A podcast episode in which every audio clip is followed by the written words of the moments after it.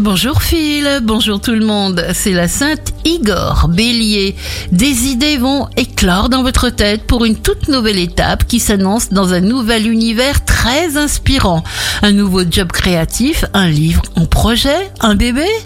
Taureau, souvent une porte se ferme sous notre nez, puis la porte par laquelle nous avons besoin de passer s'ouvre. Faites confiance à votre instinct. Gémeaux, rejetez toute pensée parasite. Concentrez-vous sur vous et pour choisir, ressentez la solution qui vous apporte le plus de satisfaction.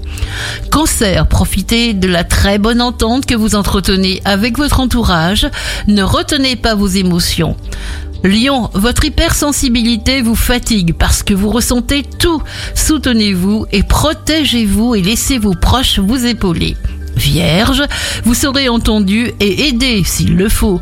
Continuez à croire éperdument à votre prospérité et à votre réussite future. Balance, les astres vous accompagnent, profitez de cette vague faste, laissez-vous porter. Un geste, un mot change une vie.